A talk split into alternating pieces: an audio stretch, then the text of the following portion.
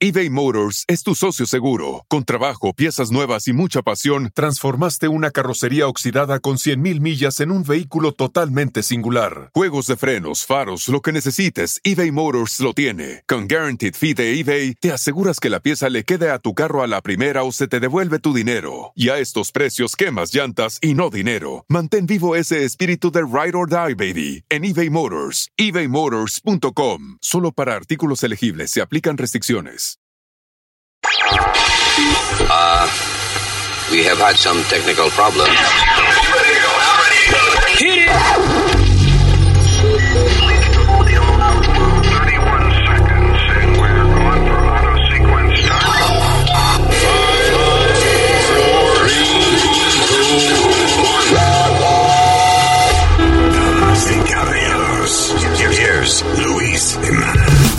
Una manera rara de empezar el podcast, pero es que Speedy y yo estamos, estamos hablando por el aire.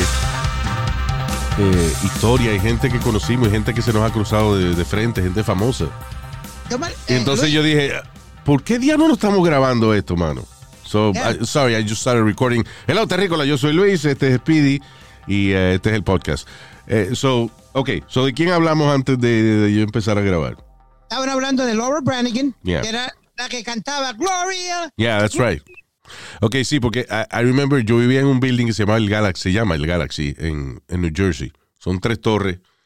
Uh, eh, so I had an apartment there. Y un día yo estoy en el lobby esperando hablar con el concierge. Y a frente mío hay una señora. Y entonces la señora termina de hablar con el concierge, se va y el concierge es latino y me dice, ¿tú sabes quién era esa? Y le digo, no, I'm sorry. ¿quién? Me dice, Laura Branigan. Y yo, shit, what? Y yo ¿y qué hace ella aquí? Me dice, no, she's, uh, ella vive aquí.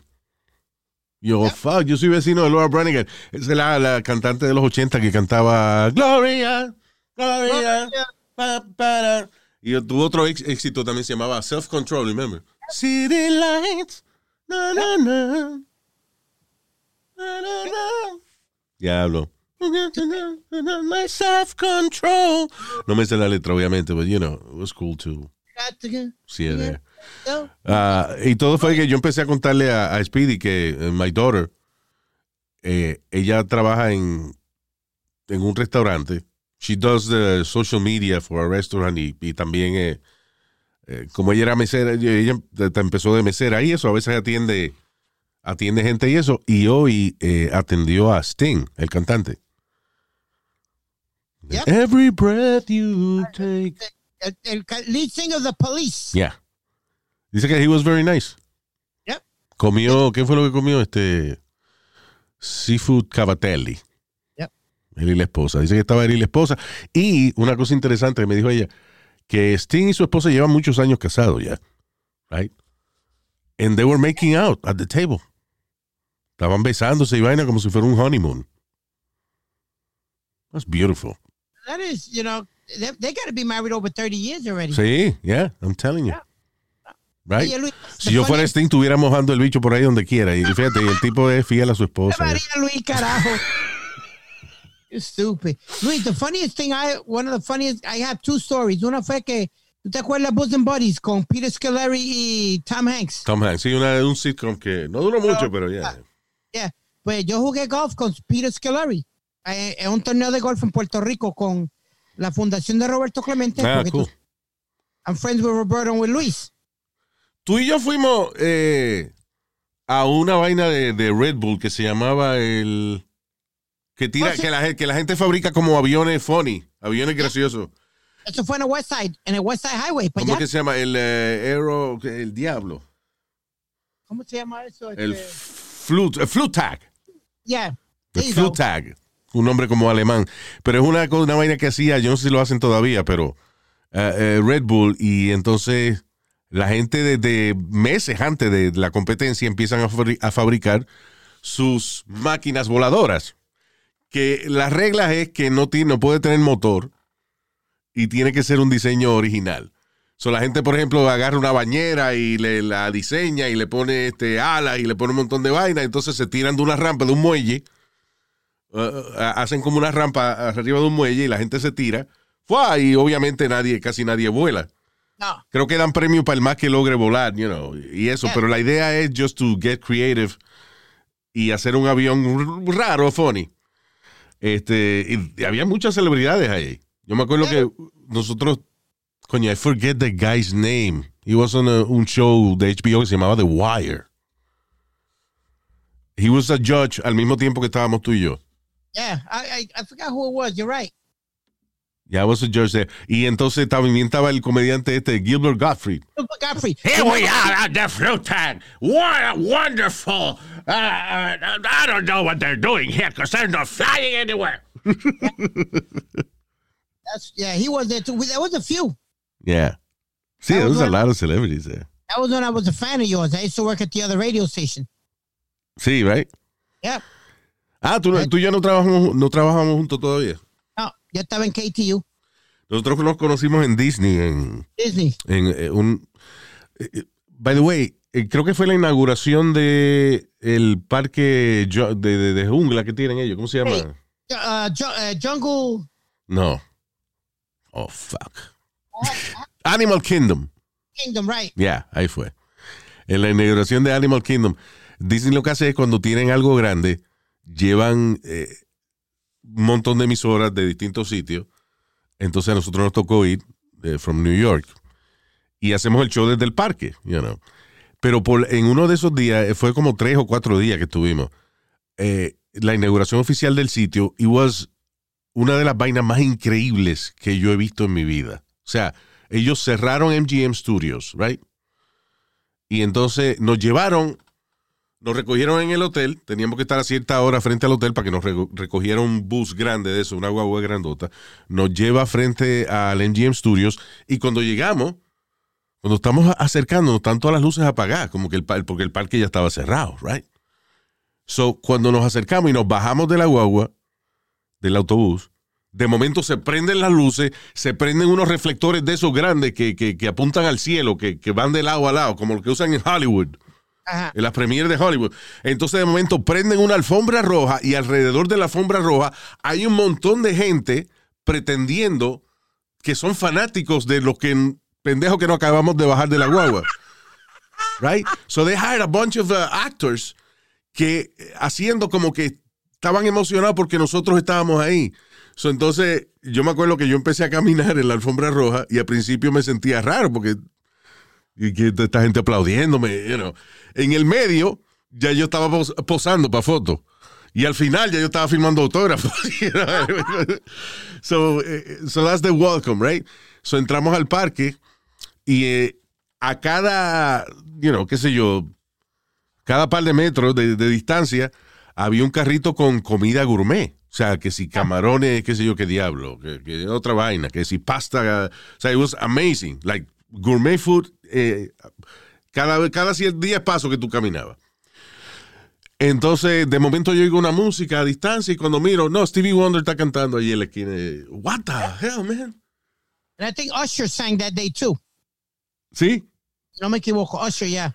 And then uh, estamos caminando y entonces vemos un, un señor de una un señor de barba y la muchacha de promociones lo reconoce y dice, mira, ese es el tipo de Home Improvement. La serie que la serie esa que un sitcom que había en the 90s. Richard Corn. Yeah. Eh, y ella le dice, "You from New York, right?" Y el tipo mira y dice, "Yeah." And he hung out with us for like half an hour. Este, and then uh, no me acuerdo qué otro concierto fui. Eh, Sí, toda- no, todas las atracciones estaban abiertas para nosotros, pero ¿qué pasa? Eh, you know, Disney MGM Studios, eh, que atienden a, a cientos de miles de gente todos los días. Pero como éramos un grupo relativamente pequeño, no estábamos haciendo fila en ninguna de las atracciones. It was- No. Yo me monté en la Tower of Terror como 10 veces. It was fantastic. No. I tell you, Luis, the best story that I have fue en Miami. Ajá. Estaba, estaba haciendo el show en vivo desde el Fountain Blue. Entonces, ¿qué, qué película filmaron en el Fountain Blue? Ah, Scarface. Was it? Yeah, Scarface. There you go. Ah, cuando, cuando él le saca la lengua a la muchacha, cuando este, la escena que, que, uh, ¿cómo se llama? Steven Bauer. Steven Bauer. Manny. Le hace la tipa. ¿Qué te pasa, man? Y le dice al Pacino, ¿qué te pasa? Es disgusting. y la tipa le da una galleta en la cara. so Luis, the lady knew I was a big fan. And Goomba told I was a big fan. Everybody told. Pues me dejaron quedarme en el cuarto de, de, de Scarface, de Tony Montana. Donde Oh, shit. Yeah, so me, me dejaron quedarme ahí. Y yo para hacer el show por la mañana, vengo y bajo con una bata blanca y el cigajo. Qué cabrón. And my partner goes, really? Yeah, for the radio, but So, fuck it.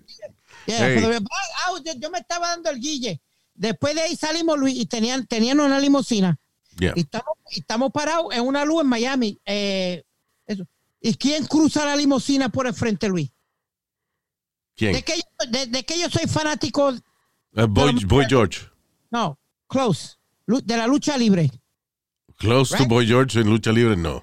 No, but you know what I mean. You, you know I'm Yeah. a big wrestling fan. Eh, qué sé yo, Hulk Hogan. eh, Hulk Hogan. no joda. Luis, y yo salgo corriendo de la limusina. Goomba goes, where the fuck you going? Muchacho, yo, yo brinqué fuera de la ventana, abrí la puerta, salí corriendo y le di un abrazo a Hulk Hogan. You know, I remember el otro, by the way, el otro día vi un video tuyo abrazando a John Cena. Yes. que tú lo estás entrevistando y, y entonces en una tú le dices, I love you. Y le das un abrazo. By the way, what a nice guy John Cena too, right? All them guys are, man. You know what Es que Luis, todo el mundo, mira, como todo el mundo me dice cuando yo hablé con Jennifer Lopez, cuando entrevisté a Jennifer Lopez, todo el mundo me dice, ah, she's nasty, she's not. No, she's not. Well, Siempre están chismo- chismoneando y hablando mierda. She was one of the sweetest people I've ever had the pleasure of meeting and doing an interview with.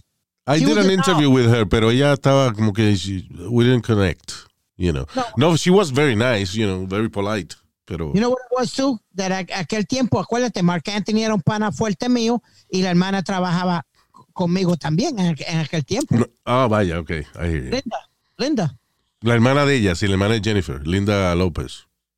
But uh, you know what? Hay gente que hablan basura, no conocen la gente y de eso. Cuando vi Mark is cuando- really nice too. Ah, Mar- este, yo me acuerdo un día, we were on the air y era la- como las seis y cuarto de la mañana y nos llaman los músicos de Mark Anthony eh, que estaban con él en el, en el tour bus. Y entonces dice, hey, y yo, sí, mira, yo soy fulano, yo toco, qué sé yo, no me acuerdo qué instrumento es, con Mark Anthony. Mark, sí, él está durmiendo, so we're just gonna put, put the phone out. Le vamos a pasar el teléfono para que lo entreviste, acaba de levantar. Y yo, ok, whatever. So we put it on the air. Y el tipo le pasa el teléfono a Mark Anthony. Mike, y le dicen, Mike, it's urgent, it's urgent. Y Mike coge el teléfono. Eh, Mark Anthony coge el teléfono. Hello, hello, ¿qué? What is it? What happened? Hey, Mark, aquí estamos, Luis Jiménez aquí, muchachos, que el vacilón estamos. Entonces, eh, el tipo, coño, hermano, yo te- pero, what the hell is going on? Y los músicos están atrás riéndose. Uh, because he hates doing interviews and shit. Yeah, he does. Ah, pero he was very nice. Y entonces yo le digo, ¿cómo yo sé que este de verdad es Mark Anthony? No me están cogiendo de estúpido. Y he, he started singing, preciosa. Yeah. Preciosa, preciosa, te llaman los hijos. Yeah. You know, ahí acaban de levantar y el tipo le quedó bien la, you know, la canción. I think the cruelest thing we did. ¿Tú te acuerdas de José Reyes, Luis?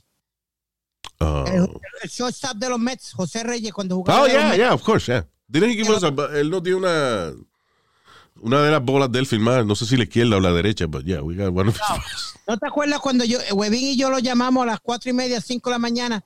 Y yo le decía, yo quiero jugar con tu bate. José, despierta". And he didn't kill you, so yeah. oh, he, he did like three times. Yo, no, pero venga acá, no jodas más. Right. Eh, ¿Qué fue? Ah, Mayweather también. Tú fuiste una vez entrevistaste a Mayweather y Mayweather casi que te adopta, right? Casi me adopta porque me llevó a la oficina, me montó uno de los carros del, de, de su Bugatti y me, me dice, montate, siéntate dentro. Y de, really? I can sit down inside your car? Porque tenía la colección de carros frente del gimnasio, Luis.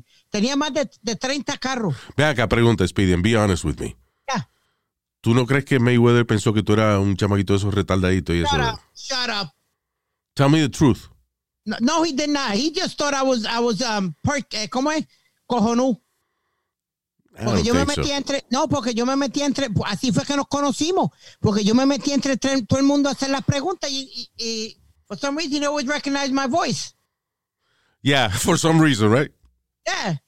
Ah, Hey, porque fue en una conferencia de prensa en, la, en el gimnasio de él, wasn't it? En el gimnasio del, pero En sí. Vegas. And he goes, um, because we had done one in New York. también me dice, slow down, slow down, baby, I got you, I got you. Porque yo me metí frente a todo el mundo a hacer las preguntas. Yeah. And he recognized me in Vegas. He's like, you again, Speedy, Speedy, right? Uh, Yeah. like, He remember you. yeah. Tú sabes también quién era eh, eh, que me daba las entrevistas a cualquier momento, Oscar de la Hoya. Oh, yeah, he was a sweetheart too. Una vez él lloró en el. eh, nosotros estábamos entrevistando y he started crying. Yep. Porque él empezó a hablar de. Le empezamos a preguntar acerca de las fotos que salieron de él con el lingerie. Andrew y los guantes. Y él dijo, you know, yeah, he likes that in his intimacy. Pero después empezó a decir de que eso, que él estaba metido en cocaína y vaina y que la esposa de él era tan buena, Mi- Millie, Millie Correger, she was a singer at the time. Pero después como que se dedicó nada más a cuidar a los niños y eso. I don't know si todavía están juntos, pero él empezó a llorar porque Millie is such a nice, decent person y él estaba metido en perico y vaina. Dice que, que, que eso la estaba matando a ella. So he started crying. No, no sé si te acuerdas el boxeador Ricardo Mayorga. Yeah. Que quería darme en la cara porque yo, yo seguía haciendo las preguntas de Trinidad y jodiendo. sí. y, y iba a dar la vuelta al estudio y salí cogiendo. That's right. Uh, yeah, a lot of good shit happened, man. Some great moments, man. That's We- right. we have, eh, eh, ¿Quién más entrevistamos? ¿Tú sabes quién, quién le gustaba venir al estudio contigo siempre? El gordo, el gordo de Molina. Ah, Raúl de Molina, yeah, yeah. He was always super sweet. Yeah. Yeah. De hecho, una vez yo fui a una pelea eh, de. Era Mayweather con Canelo, I believe. En Oh. Vegas, en Las Vegas. Yeah, yeah, we were there. Yeah. Y entonces, este. eh, me estoy acercando, está Raúl de Molina. Mire, tú estás sentado aquí. Él fue el que me llevó a mi asiento, Raúl de Molina. Yeah. El gordo. Tú estás sentado aquí, porque a Raúl le gustaba averiguar quién estaba sentado eh, al lado de él. You know, was, there was anybody famous and shit. So he knew where I was sitting. But I, I, I- tell you, Luis, I, I've been blessed. I've worked with legends like you, and uh, uh, you know. Ah, Lambón, ya te pusiste Lambón. Tú sabes que no No. hemos hecho el break. We gotta take a break. We'll be right back.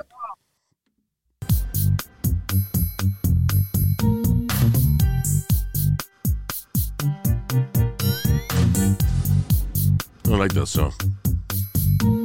Así esto está mejor. Yeah, this is better. Hey!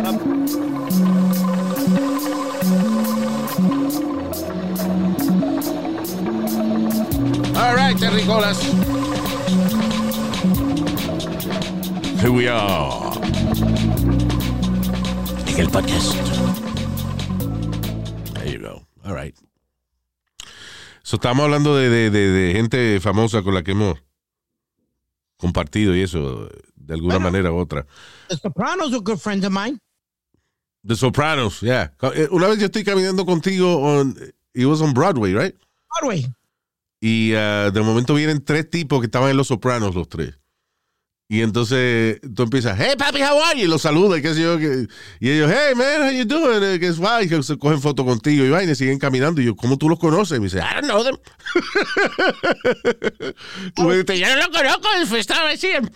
That was Furio. That was Furio y, y, y, y los otros. Yeah. Because, yeah, después nos volvimos a conocer. We did a charity softball game. We became with, um, friends with them. Antier, Luis, hace como un, un mes atrás están firmando Blue Bloods. Yeah. Y me encuentro a Steve Shuripa, que era Bobby, Oh, Bacala. sí, eh. Shuripa, what- didn't he play, uh, Bobby Bacala. wasn't he Pussy? No, Ah, Shuripa, yeah, I'm sorry, yeah, I'm confused. Bobby Bacala. eh, Vincent, eh, este- Vincent, este, el otro era. Sí, sí, sí. eh, Pussy. Pussy. Yeah. Yeah, I had an Bobby. Bacala, sí, ¿verdad? Ok, I hear you. Ah, y una vez yo estoy comiendo en el uh, Brooklyn Diner. Remember, that was on... Yeah, and 40. Funny enough, was not in Brooklyn. El Brooklyn Diner was not in Brooklyn. Era, era Midtown Manhattan. Uh, in uh, 50-something Street. 57th, was it? I think so, yeah. Yeah. So estoy comiendo ahí, entonces levanto la cabeza y está eh, el tío de Tony Soprano ahí. ¿Cómo se llamaba? Uncle... uh, Oh, uh, Uncle Junior. Uncle Junior. El viejito que hacía de, de Uncle Junior. Muy simpático también, muy agradable. Yo lo miro y yo le digo, y entonces le señalo con, con el dedo como, ¿Are you? Y me dice, Yeah. Y se sonrió. It's very nice. He's a real singer. Sí, este tipo toca piano y canta, tú sabes, es un viejito muy simpático, Uncle Junior. Yeah, very nice. Um, ¿Alguna vez te ha asustado conocer a alguien, Luis, o te ha emocionado tanto que no quiere ni hablar? José José, the singer. Because, uh, aquella, aquella vez tampoco lo dejaste hacer la entrevista. cabrón, pero no me sigan acusando de esa vaina. Ok, so lo que habla Speedy fue que una vez era las 10 y 40 y pico de la mañana y viene este. eh, somebody came from the station, el Pachá, was it? Compa- compañero de nosotros, Pachá. Y entonces me dice Webin, que era nuestro productor, me dice, eh, eh, ahí está José José para que lo entrevisten. And, you know, ¿quién no sabe que, que, que no es José José? Bueno, one of the greatest Spanish singers ever en la historia de la música. Lo pasado, pasado. Exacto.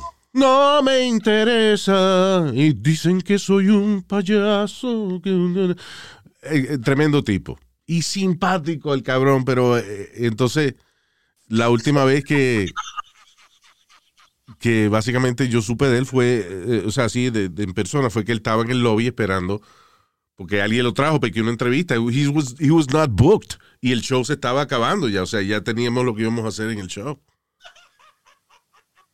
Entonces yo le dije, I'm sorry. O sea, no le dije a ellos, sino que le dije a, I think it was Johnny, uno, somebody in production. Yo le dije, diablo, mano, I feel terrible, pero no podemos, el show se está acabando ya, o sea, we, we can't. Y entonces van y se lo dicen a José José. Él dice, bueno, dímele a Luisito que lo quiero mucho. Coño, that broke my heart. And then we kept te- teasing Y Luis. ustedes siguieron jodiendo y diciéndome, diablo, le dijiste a José José que no a la entrevista. Coño, no jodas más, cabrones, there was no time. Hubiese sido disrespectful to bring him in and just say hi. Y ya yo le había entrevistado antes, so, you know, it's not the- pero este, the first time I saw him fue de sorpresa. Yo regresé a la emisora por la tarde para hacer una, grabar una vaina, qué sé yo, whatever. Estoy en el ascensor, subo. It was my birthday that day. Entonces, cuando abre el ascensor en el quinto piso, la primera persona que yo me encuentro de frente es a él. You know, he was my favorite Spanish singer ever. Y entonces yo salgo del ascensor, me le quedo mirando y él me mira a mí como, ok, what? what? y yo le digo, "Jos-" y yo le digo, José, José. Y me dice, sí, hermano, mucho gusto. Y yo, hoy es mi cumpleaños, fue lo único que me salió a decirle. Hoy es mi cumpleaños, me dice, ¡Pues felicidades! Y me dio un abrazo, mano. And I was like, I called my mom right away. El único que yo me. Han habido dos ocasiones que eso. Una fue Barry White. Oh, diablo. El tipo de la voz de oro. Ya. ¿Y tú sabes por qué era, Luis? Porque me acordó los tiempos donde mi hermano tocaba los discos de mi hermano mayor Sí. y me enseñaba a bailar, The Hustle y todo, y todo eso. Eso fue lo primero que se me vino a la mente. I was like, wow, this is Barry White. Wow. Entonces, yo le, hago- le- le hago una pregunta y lo que me salió fue como a veces me sale la gaguera.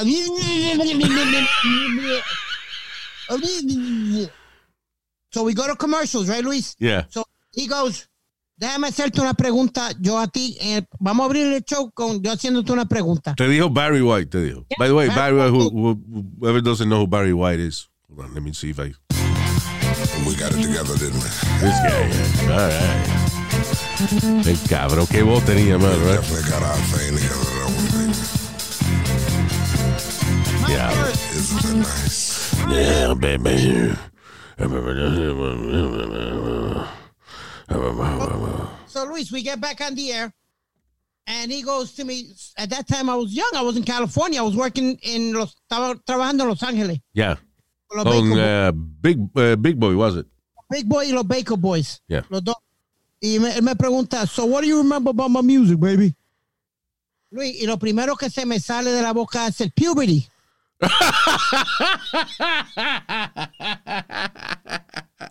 ¿Qué tú, te- qué tú, qué tú recuerdas de mi música? Y tú, Cuando me salieron pelitos en el bicho.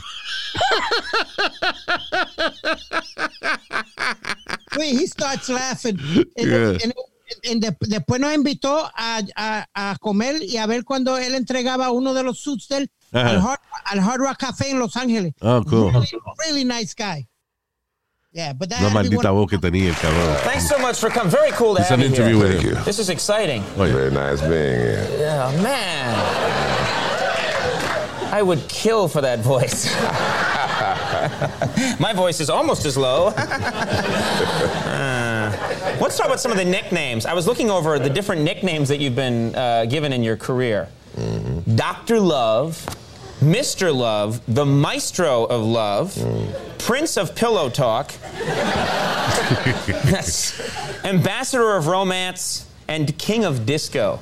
That was actually, they, they called you that for a while. Yeah. Yeah, the others are better. Uh, let's talk about the voice. You obviously you weren't born with this voice. You didn't. You didn't. Di cuando chiquito you didn't lloraba. come out and go, Goo, goo. Goo, goo, ta, ta." Oh, baby. Wh- when did when did you? I my voice changed sometime in my late twenties. When did when did you? It's sad. It was a it was an I was hit by something. What what happened to you? When, when did your voice actually change? I woke up one morning when I was 14 and You uh, woke up. spoke to my I spoke to my mother and I uh, I scared both of us. Uh, by the way, you know, I, I wanted to have a deep voice. So, mami, eh, un día vamos a la farmacia, una farmacia que quedaba en el vecindario. She was picking up some shit for her sexual diseases. I don't know. So, llegamos. A María Luis, por Dios, really? I don't know. Estaba en una farmacia, so, sentí como que tenía que decir algún comentario estúpido. So, no, pero en serio, vamos a la farmacia. Entonces yo le digo que no me quiero bajar del carro. Que le estuvo raro a ella, porque yo siempre me bajaba del carro a, leer los comic books. Yo compraba unos comic books, eh, compraba uno que se llamaba Memín, it was really funny, y compraba uno que se llamaba Samurai, de un americano que, eh, que naufragó en Japón y se convirtió en samurai y vaina. Ah, como al issue número 20 lo dejé de comprar porque no se acababa. So I was like fucking tired of it. Pero anyway, so ese día yo decido quedarme y le digo a mami, no, ve tú, yo me quedo en el carro. Y yo sabía que ella era amiga de la cajera eso se iba a poner a hablar un rato. So cuando yo me quedo en el carro solo, I start screaming como un loco.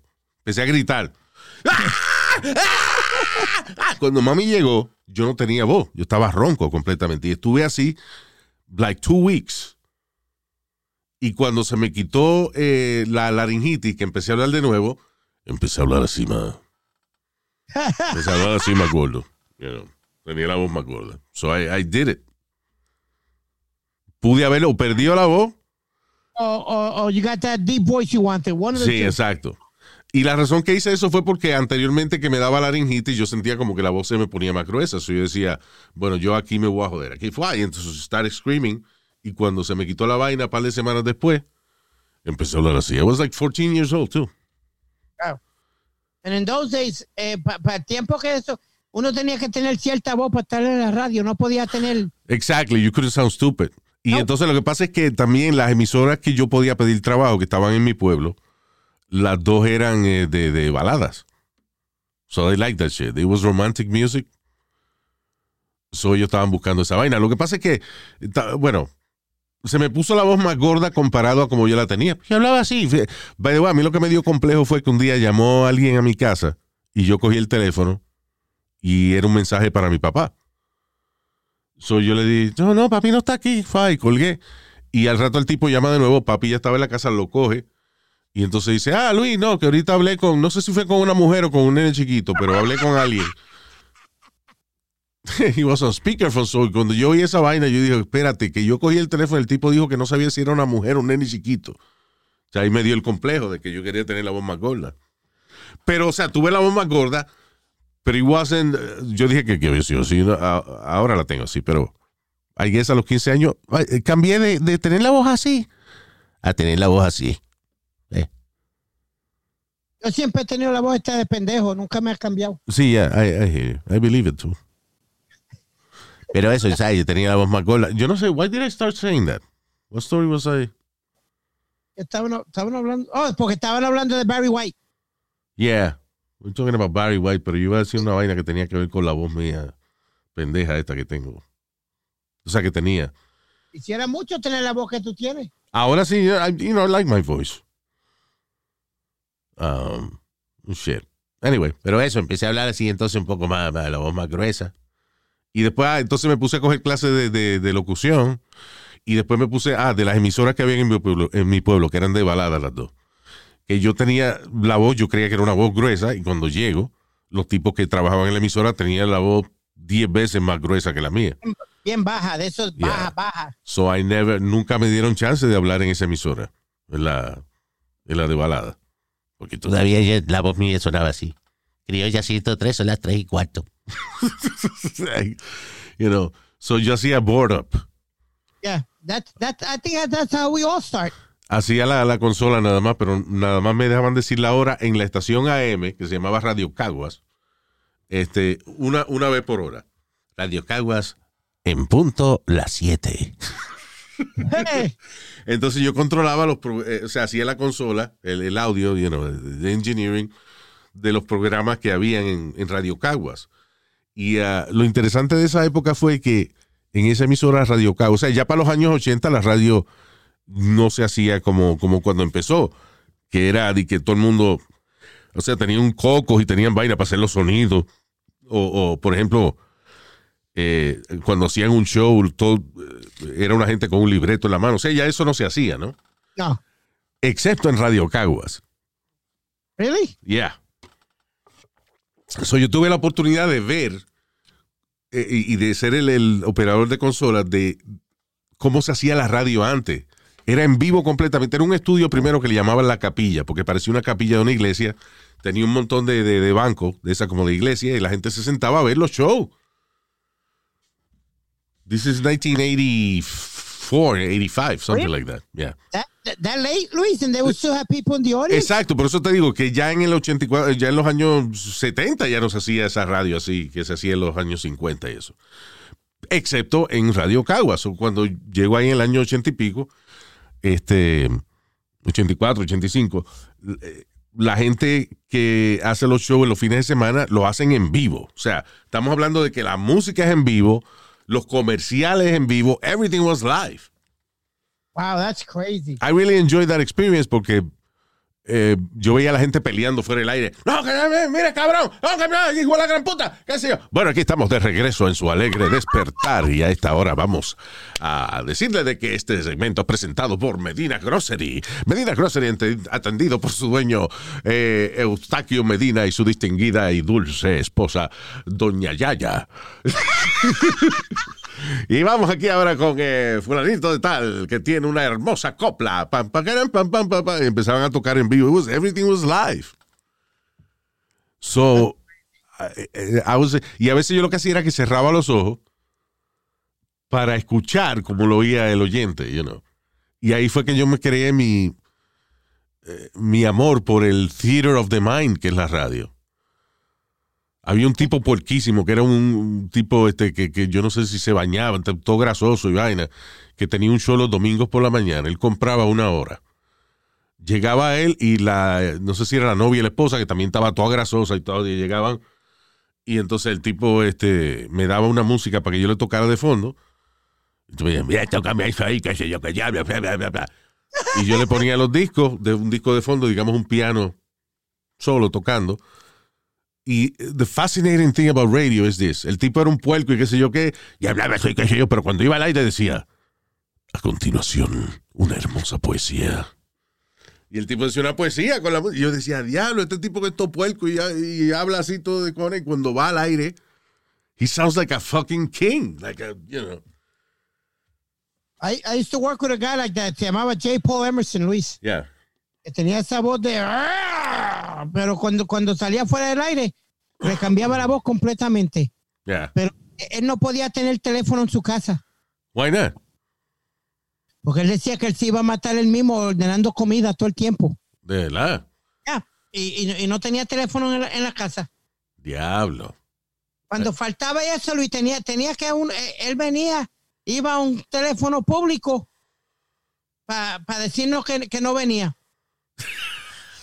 Y que tenía miedo que se iba a matar por, por estar ordenando comida. Diablo, mano. Qué extremo. Bueno, un día, Luis, un- me dio una pena un día. Un día él se sentó y rompió la silla, brother, y cayó sentadito. Yo dije, diablo. Así había un tipo, ahora que tú dices la silla rota, había un tipo en la emisora esa que a mí me dejaban practicar, Radio Cagua. Eh, que, by the way, yo prácti- no me pagaban, era gratis, right?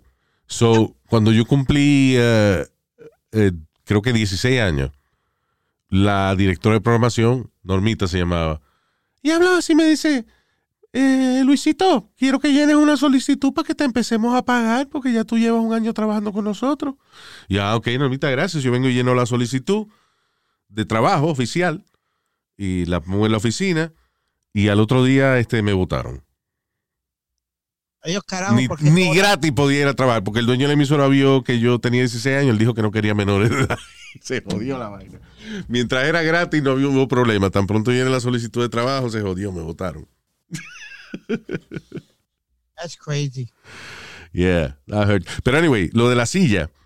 eh, había un tipo que trabajaba por las noches y por las madrugadas que se llamaba el Tijera Feliz. I don't know why that was his name. Pero el tipo tenía, eh, de momento le daba un- una vaina que era como el signature de él.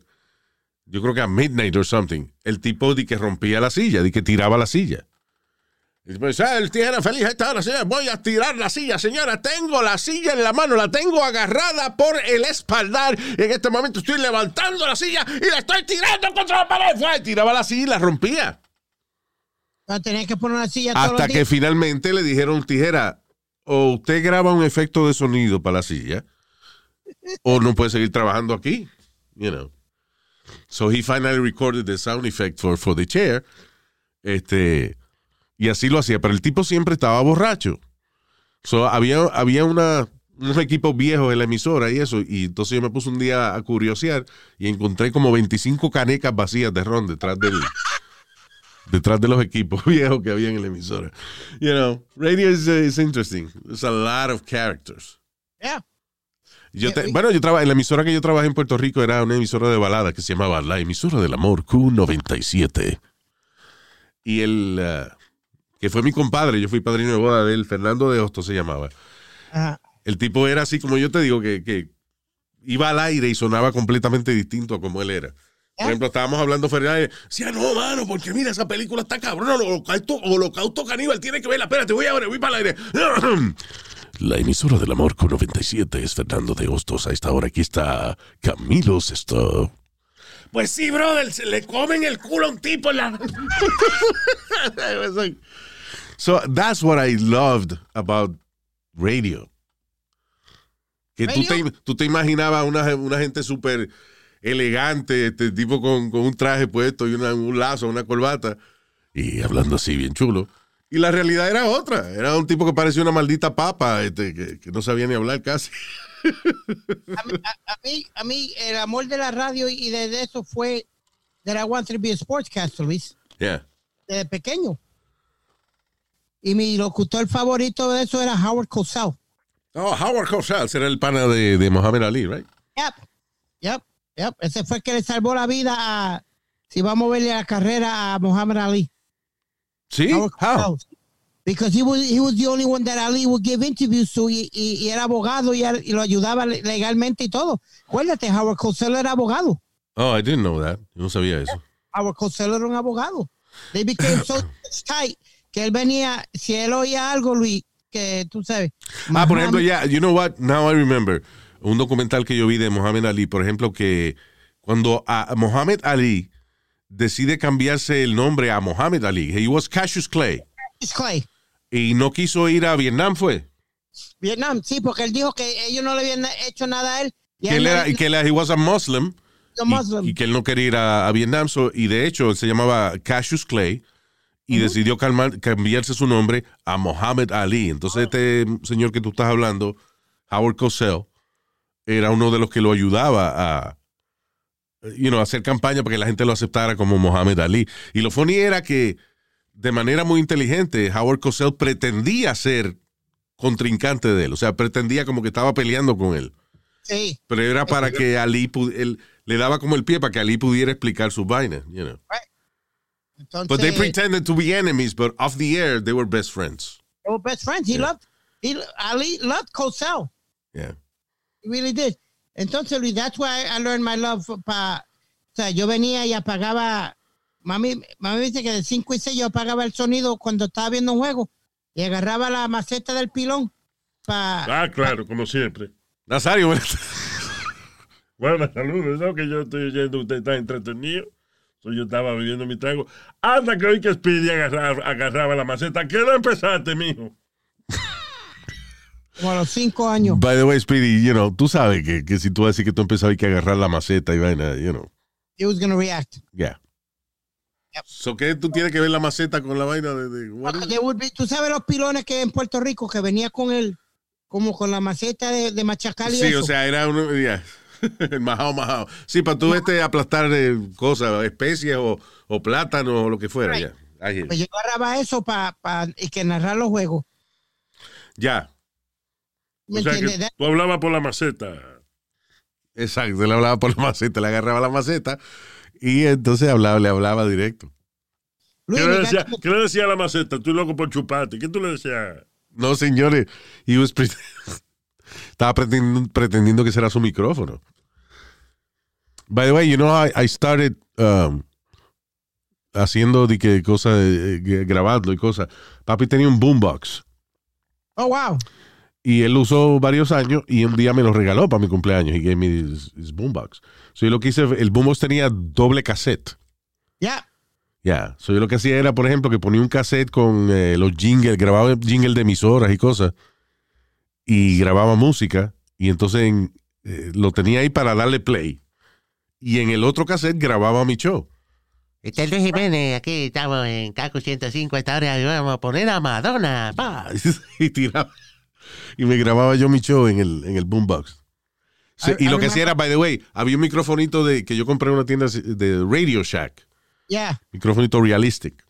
Y entonces se lo amarraba a la antena del radio para pretender que la antena del radio era el, el, el mic El- stand, Next time, yes. you know, donde uno pone el micrófono en la emisora. Entonces viraba el radio, eh, lo acostaba para que todos los botones de arriba y eso parecieran como la consola de, de la emisora. So that's how it started. I, you know, I, I, I, I, I love music desde el principio. Siempre me ha gustado la música y los deportes. Pero originally all I wanted to do was do sports because yo jugaba pelota, fútbol americano, baloncesto.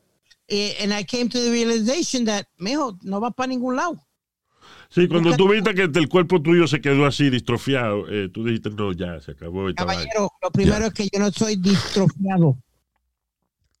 Oh, pero Ok. es que, ah, ¿cómo se dice? Anormal, ¿es que se dice ahora? No. No, no se puede decir anormal. Eh, eh, eh. I don't know, Speedy, how you call yourself? Uh, uh,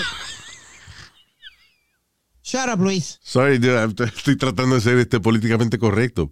Pues yo Ah, sé que no es anormal ni distrofiado, es eh, special, especial. No, Speedy es especial, Nazario. Ok, perdón, yo le dije retardado, discúlpame. No, he's a special kid. Go ahead, Speedy.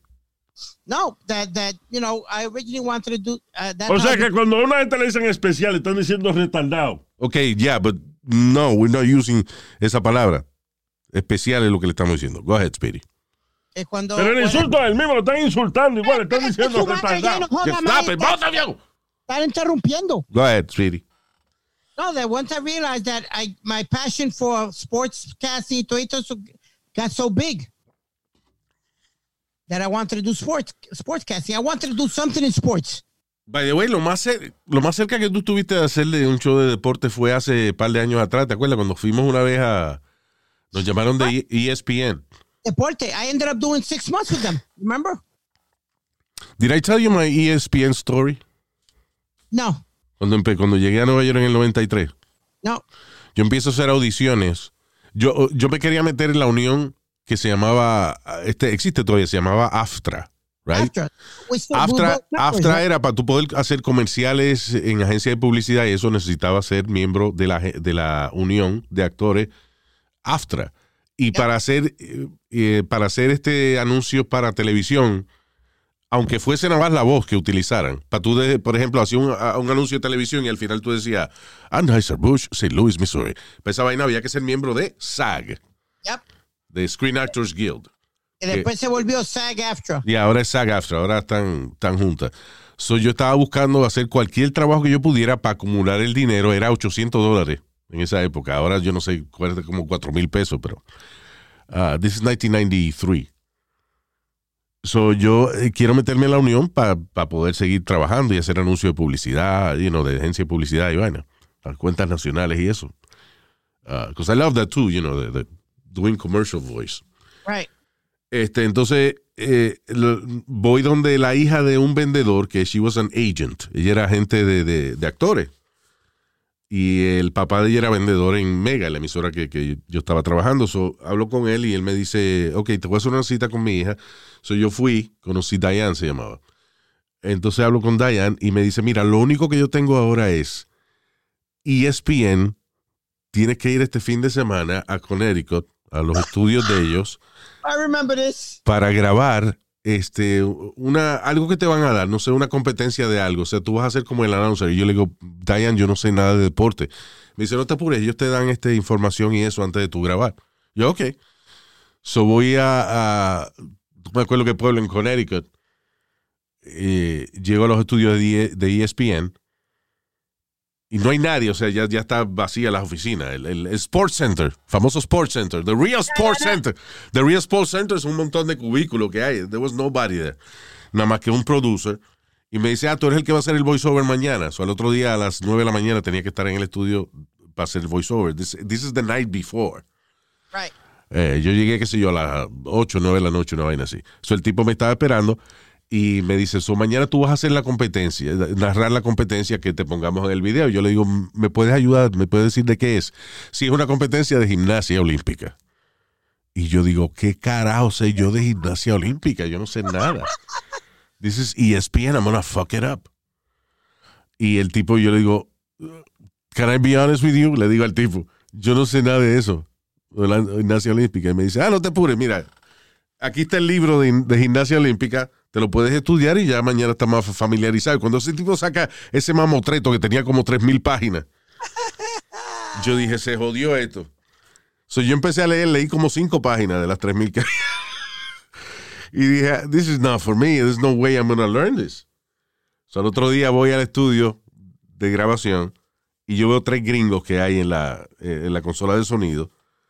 Yo me siento en la cabina donde me toca. Entonces me- en una pantalla me ponen la competencia que yo voy a narrar, que es una vaina que va a salir al aire al otro día en ESPN.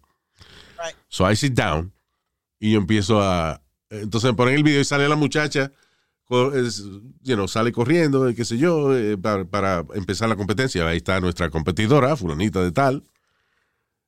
Y entonces ella viene y hace una maniobra, una vaina, y yo no sé nada de eso. So yo digo, la muchacha brincó de manera inusual. Entonces ella viene y hace otro movimiento de de gimnasia. Y digo, ella ha dado una voltereta muy interesante. ¿eh? Entonces, ah, so I narrate that competition. Me, me tocaba hacer otra más. Pero cuando termina esa, el que yo creía que era un gringo, un tipo rubio de ojos azules, me habla y me dice, ¿sabes qué? Eh, no te preocupes, te vamos a pagar la sesión completa, pero no sabes un carajo de gimnasia, ¿verdad? era un argentino.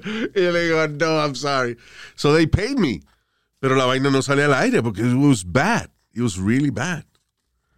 Like, like the first. uh, Entonces, ¿qué pasa? Eh, le digo a Diane, la muchacha de las audiciones, al otro día, le digo, Diane, I'm sorry, el, el Monday.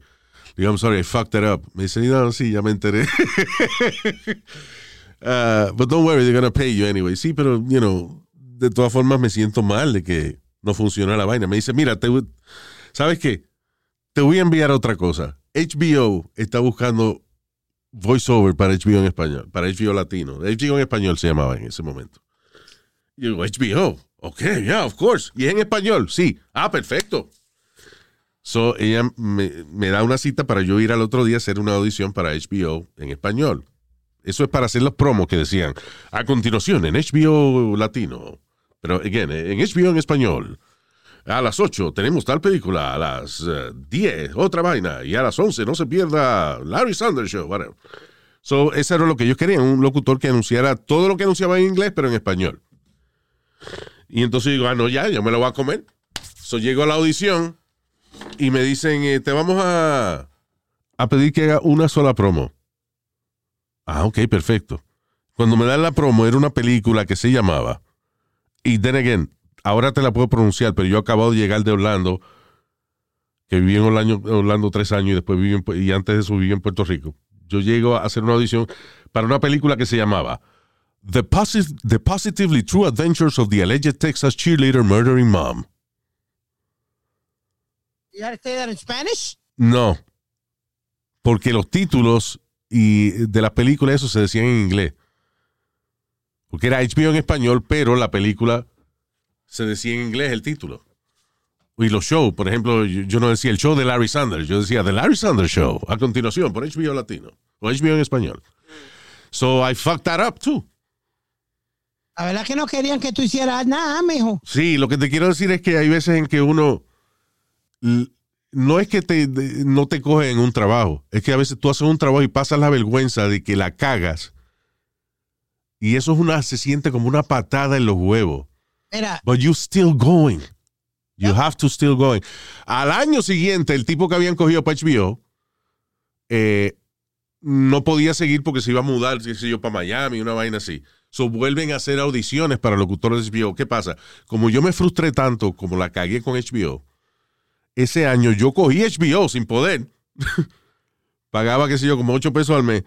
Y cogí HBO y me familiaricé con toda la programación yo no sabía que me iban a llamar de nuevo para hacer otra audición, pero I, I got familiar with HBO. Mis, mis shows favoritos eran uh, The Larry Sanders Show eh, y el de uno que se llamaba Tales from the Crypt. I remember that. Yeah. Tales from the Crypt. So llego a la audición y habían audicionado como 200 locutores ya. So cuando llega a la audición, los libretos que me dan son The Larry Sanders Show and Tales from the Crypt. I nailed it. But I didn't know. Yo fui ya como que iba a perder. Yep. Pero I was so familiar con el material de que inmediatamente hice el promo sin instrucciones ninguna y lo hice exactamente como ellos querían. Esta noche, la espeluznante serie de HBO Tales from the Crypt. Fine, you know, whatever. Y el otro, The Larry Sanders Show. And then uh, the next day they call me and I got it. So como por cuatro años I was the official voice of HBO en español. Nice. Yeah. I think the first time I went on, Luis, tú conoces a Broadway Bill Lee, ¿verdad? Yeah. O sea, no lo conozco en persona, pero sé quién es. He was, uh, ¿Dónde lo oía? No sé si era en CBS o en en- KTU. en- no, en eh, KTU, eh, The Original Hot 103, y ahora está en CBS. Okay, yeah. El trabajo mío al principio era, Luis, eh, regalar camisetas y, y llevar a los locutores donde tenían que llevarlo, lo que fuera, ¿tú me entiendes? Yeah. Y un día estamos, estamos en el aire y le estoy dando la información a Bill Lee. ¿Dónde estoy? Para él, pa- pa él decirlo en el aire para que la gente venga a coger su premio. ¿Tú me entiendes? Estoy, le estoy explicando, I'm on. Digo, papi, where are you? I'm on 38th Street and Broadway. Yeah. Pero que yo no me estoy dando cuenta que lo está grabando. Yeah. ¿Tú me entiendes, Luis? Y me dice, Speedy, how would you describe what's happening there? Bueno, I see a bunch of horses and people eating food. A bunch of horses and people eating food. Yep. Porque eso es lo que ve la- la- los, los- los caballos de la policía que estaban, porque era un festival de eso de calle que hacían antes, Luis, de Yeah. eso de la. Eh, y él grabó todo eso y lo tiró al aire. I was So, tú sonaste como el idiota que tú eras. Calle- señor, cállese, usted no estaba ahí. Que- damn it. Go ahead, you know, Speedy. after that, every, el program director me dijo, who the hell said you could do that? Me llamó Joel Sockowitz. Yeah. y porque yo no estaba, tú sabes, tú tenías que hacer un tape. Los muchachitos que, que podían ah, decir dónde estaban y qué estaban regalando, Yeah. tenían que hacer un audition tape y él tenía que aprobarlo. Y Ah, yo nunca había hecho uno. So, tú nada más manejabas la van para esa época. Sí. Ah, ok. Entonces- So, so, tú manejando la van, el, el jockey de turno te pregunta, hace un par de preguntas, tú le contestas, pero tú no sabes que va para el aire. No. Ah, so he put you on the air la primera vez. It put me on the air. Yeah. And after, and after that, everybody found it really funny. Tú And sabes que, que yo me imaginaba que era así. ¿Cómo? Que fue por accidente que él terminó en el aire y vaina. Porque eh, eh, de verdad no va a ser, ¿verdad? Yeah. so it was an accident practically. Yeah, you know what? And, you know, but I, I, I already had done it in college. Yeah. Que ahí me llamaba Dr. Doom. Doctor Doom. Yep. You know, Speedy, lo funny es que la voz tuya, de- tú dices esto fue en college radio, Yes. Doctor Doom. La voz mm-hmm. tuya No va con esa vaina. It's Dr. Doom. Luis, porque I me kill pone- you. I, I walk in, Yo soy Dr. Doom, your worst nightmare. You know, después me cambiaron a J.R. Ruiz. J.R. Ruiz. Ruiz con el apellido de mami. Fuck, that was a, qué nombre más malo ese, pero. J.R. Ruiz. Um, Pero Luis, Dr. Doom sale de que de momento me dice el que era programador de la emisora en esos tiempos, you going on. You wanted a chance to go on, you ready? Y yo, yeah, I'm ready, yeah, yeah, yeah. esto es college, college radio. Yes, Kingsborough Community Boricua, College. Boricua College. No, eh, King, Kingsborough Community. Go ahead. Kingsborough Community College. Eh, y me dice, you ready? Yeah, yeah, yeah, you ready. What's your name? Y yo, Majayo Palta. Yo no tengo ni nombre. Y yo Noel. Noel is your name. What do you mean you have a name, Speedy? on, the, on, on air name, Estás en college y no sabía decir tu nombre. Ah, tú dices o- un nombre artístico. artístico. Pues yo veo que él está leyendo un cómic y da la casualidad que él está leyendo Spider-Man versus Doctor Doom. Y yo dije, ok, I'm Doctor Doom. But there's Spider-Man. You know what? No, Dr. Doom. Luis, I was so nervous because yo nunca había corrido una consola. Gracias a Dios que sabía leer, pero si tú no sabes leer, ni siquiera eso tuviese salido. Es verdad, that's true. No, so, um, I, I, yo dije, in my mind, I'm saying, esta es la única oportunidad que me van a dar. Que by the way, qué bueno que el tipo no estaba, oye, qué bueno que el tipo no estaba leyendo de que, eh, este, qué sé yo, Ancient Boobs o algo así. De que MILF Magazine.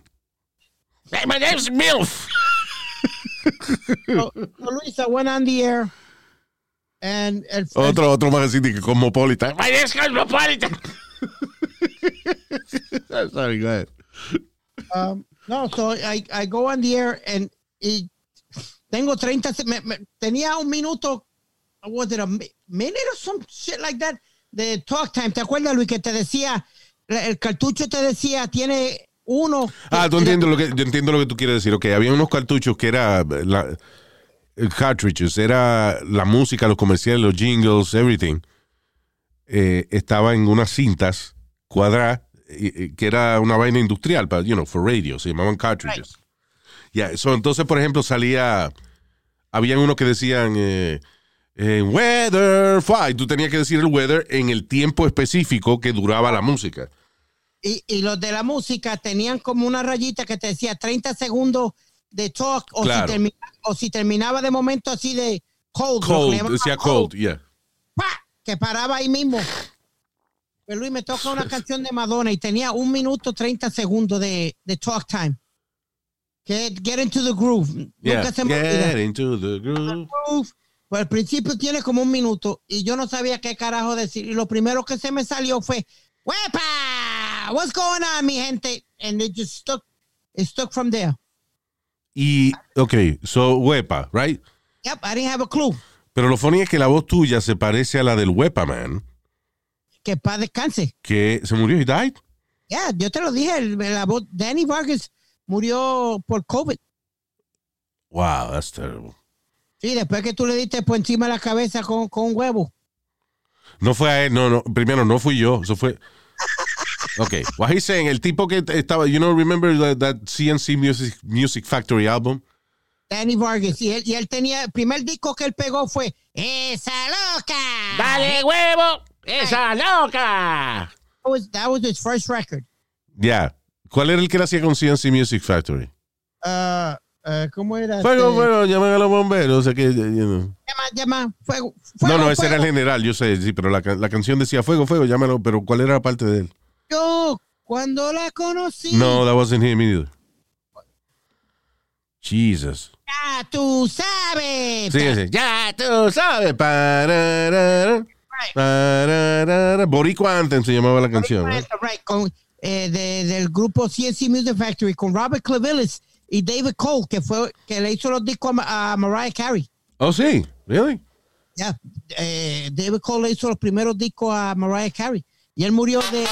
Ajá, trayéndote la mejor música siempre, WCCM-FM. Ahora con la hora será el señor Ramón. La hora exacta será la 4 y 20. La primera llamada, ¿con quién hablo? Yo, it's Freedom in there, man. Yo, Freedom. No, no, no, la próxima llamada. Llamado, ¿con quién hablo? Hola, ¿usted me oye? Sí, te oigo. Eh, ¿Con quién hablo? Te habla Tagracia Jiménez Calme de la Cruz Vázquez Rosario Figueroa Vargas Sánchez. Dios mío, ¿de dónde, ¿de dónde eres, mi amor? De Manhattan. No, no, mi amor, ¿de qué país tú eres? Soy de Puerto Rico. Muy bien. ¿Qué canción te gustaría oír ahora mismo? Ay, pero qué emoción, son tan nítidos. No me recuerdo el nombre, pero son tres latinos. Ajá, deja ver. Debe de ser el disco nuevo que tiene el Weapon Legendary Trilogy de CNC Music Factory. Muy bien, ajá. Sí, Altagracia, ¿qué estación te trae la mejor de música latina y americana? Pues WCCMFFM. Pues entonces, adelante, adelante con la música de CNC Music Factoría. Hey, hey. Aquí va. Weapon Man. ¡Mira, mi gente! Señoras y señores, ¡Latino del mundo! ¡Ya tú sabes! Ah, ya. Esa nena quiere que yo, porque la que yo quiero, vaya en la cama y fue hasta la mañana. Yeah, that was his uh, famous part. So, mucha gente creía que era Speedy que hacía esa vaina. Right, y- No, it was the Weapon Man. Right. Pero porque entonces acuérdate, yo grabo mi disco también y da la casualidad que el disco mío era similar, al, un poquito similar al de ellos. ¿Sí? No, Yeah, yo, I- I- yo fui a terapia dos años para olvidarme del disco tuyo. What? Pero tú sabes que el disco mío... ¿Cómo Luis, se llamaba tu disco, Speedy? Spirit Anthem. ¿Cómo? Ah, Speedy Anthem.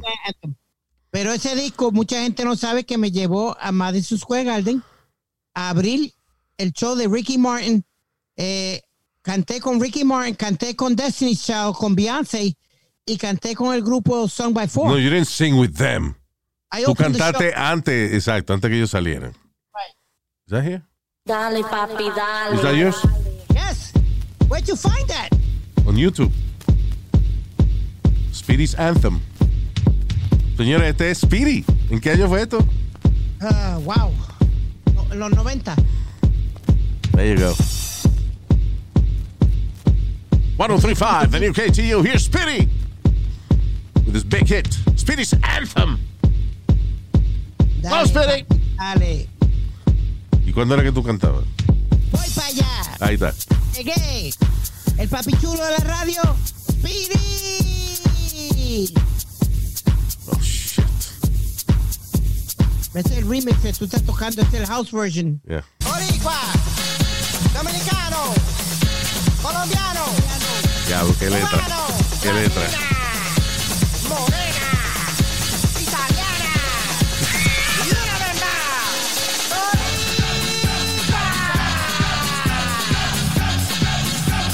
So that's Speedy's Anthem. Huh?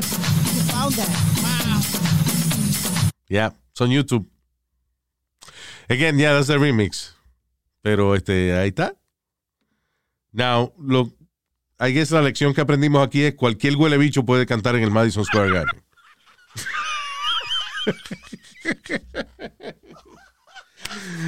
oh, shit. Right, listen, diablo, fíjate, se nos fue el show hablando mierda de, de la historia de, de nosotros y eso, pero I guess it's, it's good. We had a good time. We had a good time. All right, vamos a ver a quién le decimos hi, because uh, I know I have some saludos over here. Somewhere. Hmm. Okay. Hoy se jodió Putin. Hoy se jodió todo el mundo. Putin está en lo suyo, ¿tú entiendes? You know, Putin está en lo suyo. Está invadiendo Ucrania. Hasn't changed. Ahora, déjame decirte una cosa. Si, vamos a decir algo acerca de, de Ucrania, la vaina de Ucrania. Eh, los ucranianos son fuertes, son bravos. Eh, Muchachos, tienen los cojones en su sitio, como decimos en Puerto Rico, papi. O sea, yo honestamente creía que, que Rusia se iba a comer Ucrania en nada, pero no, ha sido una cosa increíble. La resistencia del de, el ejército ucraniano. De hecho, muchos soldados rusos se están rindiendo, están haciéndole que ellos mismos le, le hacen un hoyo al tanque de gasolina de los vehículos que tienen para no seguir para adelante y no participar en la guerra. Now, what's funny about that? Que yo lo que veo es como que Putin, el ejército, el los ejércitos ahora están llenos de millennials que, de- que ellos nada más saben pelear en Twitter, en, en Instagram. oh my God, what are we doing here? No, yo aquí tengo que coger y dispararle con la ametralladora. That's- I only fight on Twitter. I don't do this. You crazy? Son muchos soldados rusos que se están rindiendo y eso, diciendo, primero, muchos de ellos estaban diciendo, pues, several POWs, prisioneros de, de guerra, eso, estaban diciendo que cuando lo, Rusia los manda para la frontera con Ucrania, que ellos piensan que es un ejercicio militar, ellos no sabían que era de verdad el, el combate real, que they were gonna fight. Y eh, los ucranianos llevan ya mucho tiempo listos para esa vaina. Y lo bueno de la ventaja que tiene Ucrania, o sea, si es que tiene alguna, ¿no?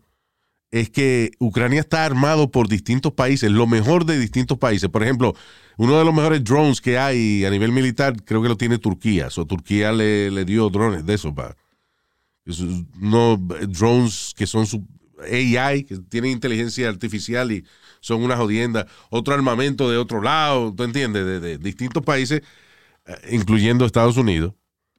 And, uh, de verdad que los ucranianos son bravos, son están comiendo el culito ahí a, Tan duro. a los rusos. Por eso yo creo que fue que este se desesperó, este eh, Putin, y empezó a decir de que iba a, a poner en alerta su armamento nuclear. Eh, ahí es que me está dando miedo un poquito, Luis. That's right. Ahí es que me está, tú me entiendes, porque entonces el de Francia se le- salió y le dijo, tú no eres el único que tiene armas de eh, nucleares, papi, no te, Right. no te, no te luzcas. Exacto. Perdón, este audio. This is, this is great audio. Ah, y esto representa lo bravo que son los ciudadanos de, de, Ucrania. Esta es una señora sencillamente que vio un soldado ruso en una esquina. Right? Y le voy a. a I'll translate. El soldado ruso, me digo, un tipo está vestido eh, eh, de camuflaje y tiene un rifle en la mano y eso. He's like ready for combat. Esto es una señora que, estaba, yo no sé, salió del colmado o lo que sea que está pasando, ve al tipo en la esquina, ella es ucraniana, ve al ruso, eh, soldado ruso en la esquina y le dice, ¿quién tú eres? Y el ruso le contesta, estamos haciendo unos ejercicios militares. Dice, ¿qué ejercicios militares? Tú eres ruso. ¿Entiendes? Diciéndole... Eh, eh, ella le dice a él. ¿Qué carajo tú haces aquí? Le pregunta. Again, ella es una señora chiquita, bajita, gritándole a un tipo que está armado completamente y vestido de soldado ruso. Le dice, señora, por favor, eh, no haga que esta conversación escale a donde no tiene que escalar, como amenazándola. Ви окупанти. Ви, фашисти. Ви прийшли на нашу землю. Какого хера Ustedes son, ustedes lo que están que tratando de ocupar esto aquí, ustedes son unos fascistas. пришли с оружием к нам? Возьмите семечки, положите сырыми, чтобы хоть подсолнухи росли, когда вы здесь ляжете. Возьмите сырыми, чтобы хоть... Возьмите семечки, положите сырыми. Porque aquí está lo interesante de la с conversación. оружием к нам. Возьмите семечки, положите сырыми, чтобы хоть... ¿Qué carajo tú haces aquí? Le dice la señora y después saca unas semillas de girasol y le da las semillas, le dice, ponte estas semillas en el bolsillo. La señora le dice al soldado ruso. Dice, señora, esta discusión no nos va a llevar a ningún sitio, por favor, siga caminando, le dice el ruso. усугублять эту ситуацию. Пожалуйста. Как усугублять Пожалуйста, ситуацию? не будем Y усугублять. dice la señora, ¿qué situación? Esta, el ruso le dice, esta, situ- esta situación no va para ningún lado. Y ella le dice, ¿qué situación? Наш с вами Ребята, разговор ни к чему не Ребята, приведет. положите в карманы Ничего не- Ponte las semillas en el bolsillo, le dice ella. Наш с вами разговор. Я поняла, положите семечки или Хорошо. семена цветов. Вы здесь с нами ляжете. Сделаю. Вы пришли на, на мою землю. Хорошо, я Y ella le explica. Porque cuando te mueras aquí, tu cuerpo se pudra, por lo menos las semillas que tienes en el bolsillo van a germinar y van a parir, van a parir flores. ¡Wow! Diablo, brother. Toma, ponte esta semilla en el bolsillo para que cuando te mueras y te pudra, por lo menos alimente las flores que van a nacer de tu bolsillo. ¡Wow! Is- if that is not brave, nothing is. That's crazy. All right, señores. Hasta los saludos se me perdieron. Perdón, en el próximo podcast les enviamos los saludos. Alma's not here today, so we're all disorganized. So, gracias por haber estado con nosotros, mi gente. Exacto. Gracias por siempre escucharnos. Gracias por y díganle a sus Ok, ya, ok, ya, cállate ya un ratico, por favor. Ya me tienes harto ya. What? What's the problem? Eh, pide que si... Cállate ya, compadre. Coño, me tienes harto ya. Casi. All right. Okay, what were you going to say, Speedy? Mire. Eh, eh, gracias a todo el mundo y sigan escuchándonos y reguen la voz que estamos aquí en el podcast de Luis Jiménez. Qué bien. Gran mensaje. It is a great message. Thank you. Y de verdad, sí, este, siga regando la voz para que esto siga creciendo. Gracias y nos chequeamos en el próximo podcast. Hasta la bye bye.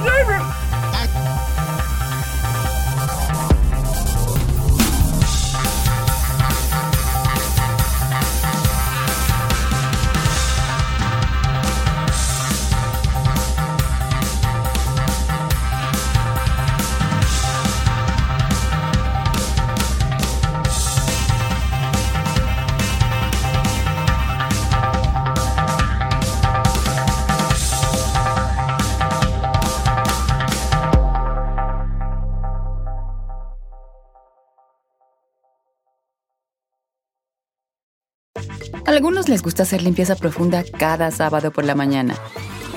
Yo prefiero hacer un poquito cada día y mantener las cosas frescas con Lysol. El limpiador de inodoros de Lysol ofrece una limpieza 2 en 1 al desinfectar el inodoro y el cepillo y eliminar el 99.9% de virus y bacterias. No solo limpies, limpia con Lysol.